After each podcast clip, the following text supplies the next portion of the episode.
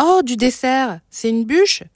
Non, c'est cloug. La tradition de la bûche de Noël en dessert est française. Vous ne trouverez pas de bûche aux États-Unis ou en Norvège. Ils ont d'autres coutumes dont on parlera dans un prochain épisode. Ouah, le teaser La bûche, au départ, est réservée à la cheminée. On réunissait tous les habitants du logement autour du foyer et on la faisait brûler le plus longtemps possible. Cette coutume marque la fin du solstice d'hiver, jour le plus court de l'année.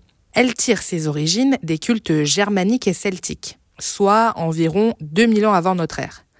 On faisait alors un feu pour éloigner les mauvais esprits et aussi garantir une bonne récolte l'année suivante. Cette tradition se perd avec le temps.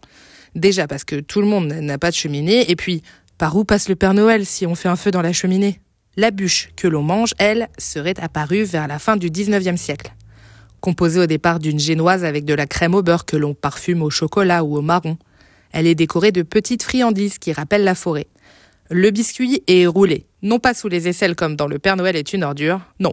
La génoise est roulée à la main pour ressembler à un tronc d'arbre. Logique. La paternité de la recette originale est discutée. Un certain Félix Bonnat, chocolatier lyonnais, l'aurait inventé dans ses cuisines dans les années 1860. Mais pour d'autres, la bûche aurait été inventée par un pâtissier parisien 30 ans plus tard du nom de Pierre Lacan. C'est après la Seconde Guerre mondiale que la bûche de Noël s'est imposée sur les tables des Français et a conquis peu à peu les pays francophones. Désormais, la bûche prend mille et une formes. Celle de la Maison La Durée, célèbre pour ses macarons, a remporté un titre de meilleure bûche de l'année 2023. Créée par le chef pâtissier Julien Alvarez, on est loin du cloug ou de la bûche tout court d'ailleurs. Elle tient à la verticale et renferme six petits entremets.